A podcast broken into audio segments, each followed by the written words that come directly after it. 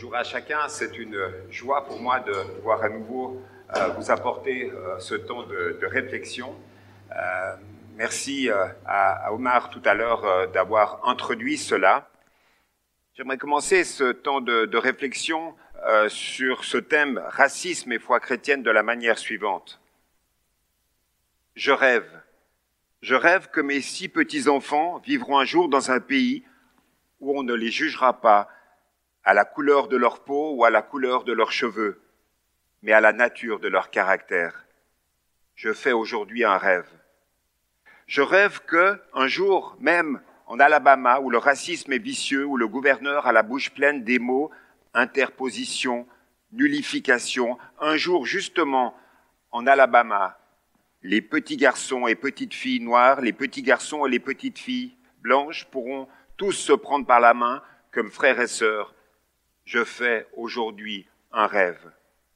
Avec une telle foi, nous serons capables de distinguer dans les montagnes de désespoir un caillou d'espérance. Avec une telle foi, nous serons capables de transformer la cacophonie de notre nation discordante en une merveilleuse symphonie de fraternité. Avec une telle foi, nous serons capables de travailler ensemble, de prier ensemble, de lutter ensemble, voire peut-être d'aller en prison ensemble, de nous dresser ensemble pour la liberté en sachant que nous serons libres un jour. Quand nous ferons en sorte que la cloche de la liberté puisse sonner, quand nous la laisserons carillonner dans chaque village et chaque hameau, dans chaque État et dans chaque cité, nous pourrons hâter la venue du jour où tous les enfants de Dieu, les noirs et les blancs, les juifs et les gentils, les catholiques et les protestants, pourront se tenir par la main et chanter les paroles du vieux spiritual noir. Libre, libre enfin, merci Dieu Tout-Puissant, nous voilà libres. Ces paroles, vous l'avez compris, ont été tirées de ce fameux discours de Martin Luther King du 23 août 1963 à Washington. On parle relativement peu du racisme dans les églises, et en particulier dans les églises évangéliques si ce n'est de temps en temps pour dénoncer sa présence et ses méfaits à l'extérieur de la société en général. La vive actualité de ces derniers mois, qu'elle soit aux États-Unis, dans, dans, des réalités euh, très très graves, où on s'aperçoit que les États-Unis continuent leur lutte interne face au, au racisme, mais je pense aussi à notre réalité française, où finalement on s'aperçoit que c'est devenu presque une normalité que finalement, suivant quelle couleur de peau, quelle faciès nous avons, d'être arrêtés plus facilement qu'une personne blanche. On voit aussi que dans la réalité française, il y a toutes sortes de comportements qui sont liés au passé colonialiste de la France qui sont encore bien présentes. Et puis on s'aperçoit aussi que nous avons l'impression que la France se réveille aujourd'hui avec des regards suspicieux sur le monde arabe en communiquant que si l'on se dit arabe, on se dit automatiquement musulman. Alors que, par exemple, rappelons-nous qu'il existe des églises protestantes évangéliques aussi en Palestine. L'histoire révèle que le christianisme peut être instrument de lutte contre le racisme. Mais hélas, il a aussi pu être perverti pour justifier des préjugés et des comportements racistes. Rappelons-nous euh, que les chrétiens ont participé à la traite négrière. Rappelons-nous que des chrétiens ont participé à la Shoah. Rappelons-nous que des chrétiens ont participé à la ségrégation raciale aux USA. Et rappelons-nous aussi que des chrétiens ont participé à l'apartheid en Afrique du Sud. Il convient néanmoins d'être positif et de relever que d'autres chrétiens ont lutté contre ces fléaux. J'aimerais citer euh, William Wilberforce qui a œuvré pour l'abolition de l'esclavage et ceci d'une manière spirituelle et politique. J'aimerais citer aussi Dietrich Bonhoeffer ou Corrie ten Boom qui ont témoigné de l'amour de Dieu pour tous les hommes et ceci face au nazisme. Et puis, bah, tout à l'heure, j'ai cité Martin Luther King, qui était le leader du mouvement des droits civiques aux USA. Et je pourrais citer aussi euh, euh, Nesmond Tutu, Desmond Tutu à la tête du mouvement contre l'apartheid avec, euh, avec euh, Mandela. Oui, il y a cette réalité, mais n'empêche que la combinaison du racisme avec certaines idées chrétiennes a vraiment euh, marqué les esprits. L'esclavage, la traite négrière et le racisme ont même été justifiés bibliquement. Alors j'aimerais vous inviter ce matin à approfondir cela. Et tout d'abord, bien sûr, une définition. On pense à tort que le mot racisme est compris spontanément et d'une manière très claire par ceux qui l'utilisent et qu'il n'est pas besoin finalement de longues explications pour donner à ce mot un véritable sens. Cependant, si ce mot est de nos jours chargé de lourdes connotations négatives, il a pris dans notre société un sens assez vague pour désigner finalement l'hostilité à l'égard de n'importe quel groupe humain. On assiste donc à une extension de l'utilisation de ce mot. C'est ainsi que l'on parle de racisme anti-vieux, anti-jeune, anti-homosexuel, anti-police, c'est très à la mode aujourd'hui, anti-chômeur, voire même anti-français. Ce thème d'ailleurs alimentant euh, les discours de certains partis d'extrême droite en Europe. On confond aussi le racisme avec d'autres notions euh, qui sont bien distinctes, mais qui sont liées, comme le nationalisme, le colonialisme, la xénophobie, la discrimination, la ségrégation. Le mot race est emprunté, est emprunté à l'italien razza, qui veut dire espèce de gens. On a commencé à utiliser ce mot au XVe siècle. Le terme racisme a commencé à être utilisé dans les dictionnaires français entre la Première et la Deuxième Guerre mondiale. Mais hélas, ce qu'il y a derrière est bien plus ancien. Je ne vais pas essayer de vous décortiquer ce que signifie euh, le racisme scientifique. Je vous parlerai tout à l'heure un petit peu de la réalité du racisme culturel, mais été effaré de voir comment l'intelligence humaine peut être tordue. Tordue au point finalement d'amener l'être humain à des délires liés par exemple à une race arienne dans toute son application de tout ce qui était mis en place concernant le nazisme. Heureusement, le racisme scientifique semble aujourd'hui se discréditer et être considéré comme une pseudo-science. Les généticiens ont rappelé que la diversité génétique de la population humaine est extrêmement faible. Les humains sont génétiquement très proches. L'ADN de l'humain, pris au hasard, est identique à 99,9%. La notion de race n'a donc pas de pertinence. Mais faisons attention. Le racisme a évolué. Aujourd'hui, celui-ci s'appuie sur la culture. La différence culturelle va faire monter dans les esprits des pensées de rejet parce que l'autre, mon vis-à-vis humain est différent, il vit différent de moi, et on voit cela très bien dans les quartiers avec les mélanges de population. Automatiquement, de par sa, sa différence de, de, la manière de manger, de la manière de, de jouer de la musique, tout cela, ou la manière de parler, tout cela peut être des murs de séparation entre les personnes. Alors, essayons de voir maintenant quelle est la justification biblique que l'on a pu faire dans l'histoire du racisme. J'aimerais vous montrer comment une mauvaise lecture de la Bible a pu entraîner des chrétiens à un positionnement raciste. Un exemple le plus fort, c'était euh, lié à l'apartheid. L'apartheid est un régime politique et social qui prenait un développement séparé, ou plus précisément, une séparation des groupes humains. Cette, cette politique avait été mise en place en Afrique du Sud de 1948 à 1994. Des chrétiens, africanaires, partisans de ce régime de séparation, croyaient avoir reçu une vocation spécifique de préserver la suprématie blanche et la civilisation occidentale.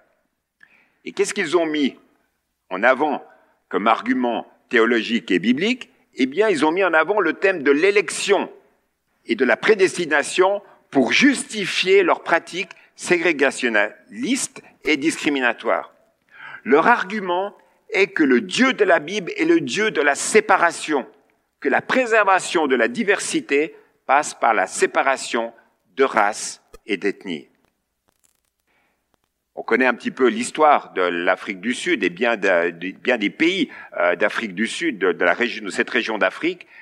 Mais toujours est-il que lors du 70e synode qui s'est réuni le 24 octobre 1986, l'Église protestante réformée hollandaise d'Afrique du Sud a décidé de ne plus cautionner théologiquement l'apartheid. Voilà ce qu'elle a déclaré, de manière très forte, ce système politique et social ne peut être accepté comme principe d'éthique chrétienne, car il enfreint l'essence même de l'amour du prochain et de la réalité de la vertu.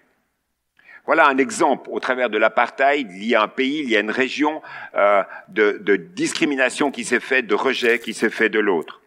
Un deuxième exemple que l'on trouve euh, dans, dans nos Bibles aussi, c'est la relation compliquée qu'il y avait entre Juifs et Samaritains. Ça, c'est encore un autre exemple. Au temps de Jésus, les Juifs considéraient les Samaritains comme des hérétiques, car ceux-ci ne reconnaissaient que les cinq premiers livres de la Bible.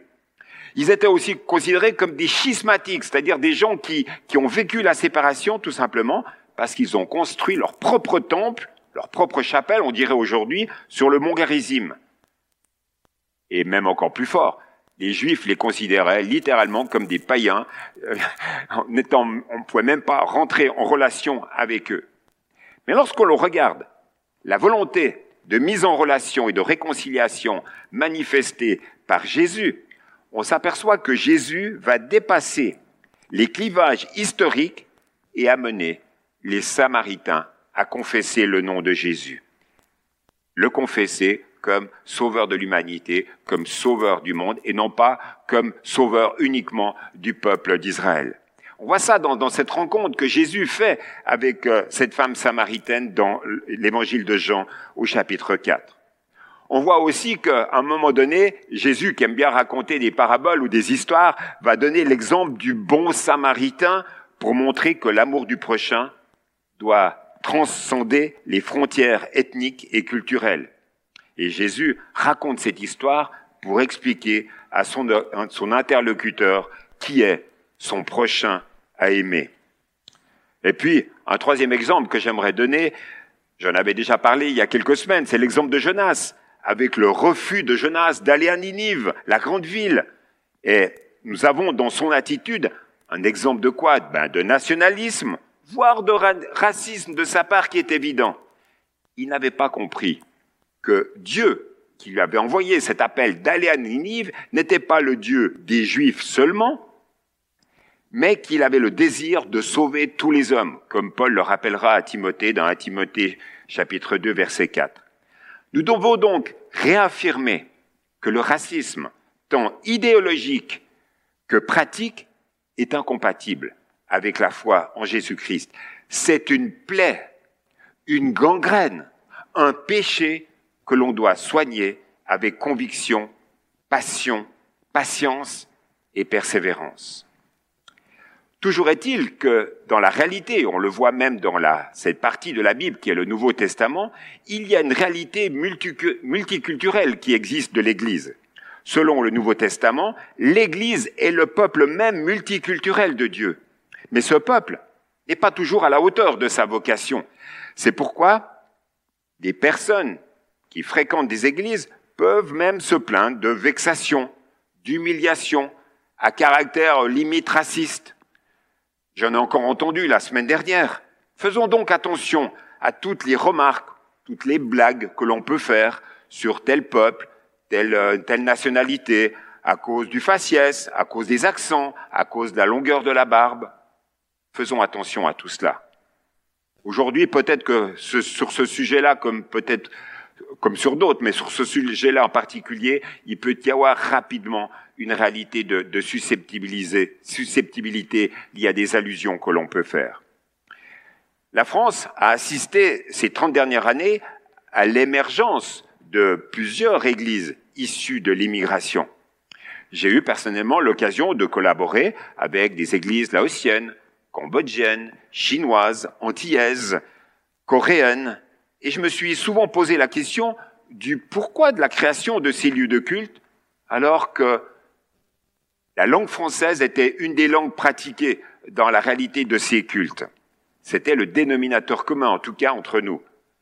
Parmi les, réponses, je crois qu'il y a le besoin pour ces hommes et ces femmes, pour ces chrétiens, de se retrouver avec des éléments culturels de leur pays, la langue du pays, la nourriture du pays, les traditions familiales du pays, mais il y a surtout aussi, et c'est ce qui fait qu'il y a ce repli euh, culturel qui s'établit, il y a aussi ce sentiment de ne pas être accueilli. Alors on peut discuter sur ce sentiment s'il est vrai ou pas concernant l'accueil euh, des Français à leur égard, mais tu vois-t-il que c'est leur ressentiment et on est obligé de l'accueillir en tant que tel. Tout cela nous montre la difficulté réelle des hommes à vivre l'unité et la diversité. Mais nous devons toujours être attentifs à ce que la culture nationale ou familiale d'un groupe de chrétiens soit sous l'autorité du Seigneur Jésus. Pour appuyer cela, c'est un texte qu'on a déjà entendu tout à l'heure euh, dans sa globalité. Moi, je vais juste en citer euh, deux versets. C'est ce texte de Philippiens 2 où Paul, à ces chrétiens de Philippe, qui devaient être très divers de par la composition de cette communauté, il leur a dit, Dieu l'a souverainement élevé, en parlant de Jésus, et lui a donné le nom qui est au-dessus de tout nom, afin qu'au nom de Jésus, tout genou fléchisse dans les cieux, sur la terre et sous la terre, et que toute langue confesse que Jésus-Christ est Seigneur, à la gloire de Dieu le Père.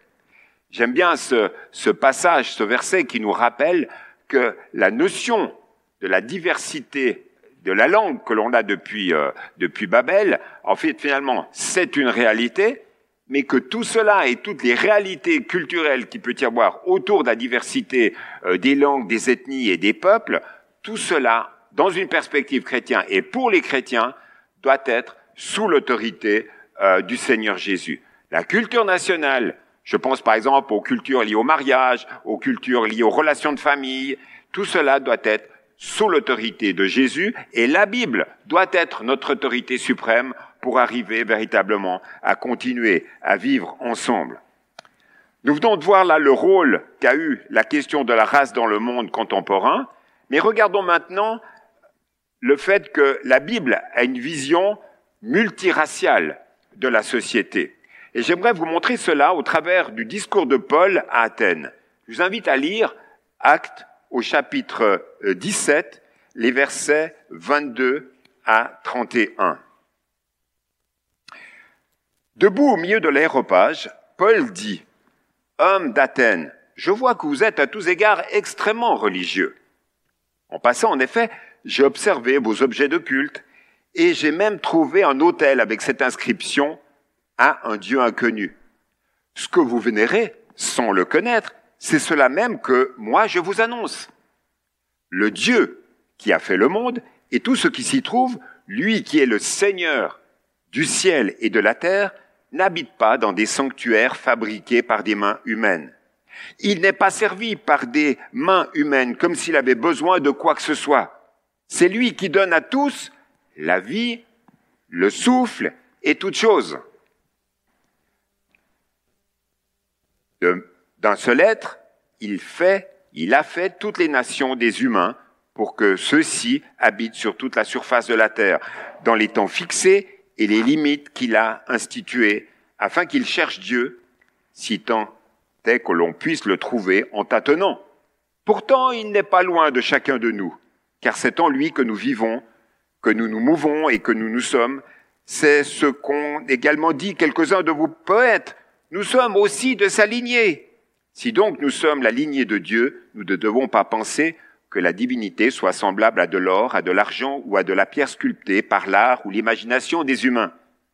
Sans tenir compte des temps d'ignorance, Dieu enjoint maintenant à tous les humains, en tout lieu, de changer radicalement, parce qu'il a fixé un jour où il va juger toute la terre habitée selon la justice par un homme qu'il a institué, et il en a donné à tous une preuve digne de foi en le relevant d'entre les morts. Et bien sûr, dans ce passage, Paul veut parler du Seigneur Jésus. Athènes était une grande ville d'une grande diversité ethnique, culturelle et religieuse. Et à partir du 5e siècle avant Jésus-Christ, elle était devenue l'État-cité le plus important de la Grèce.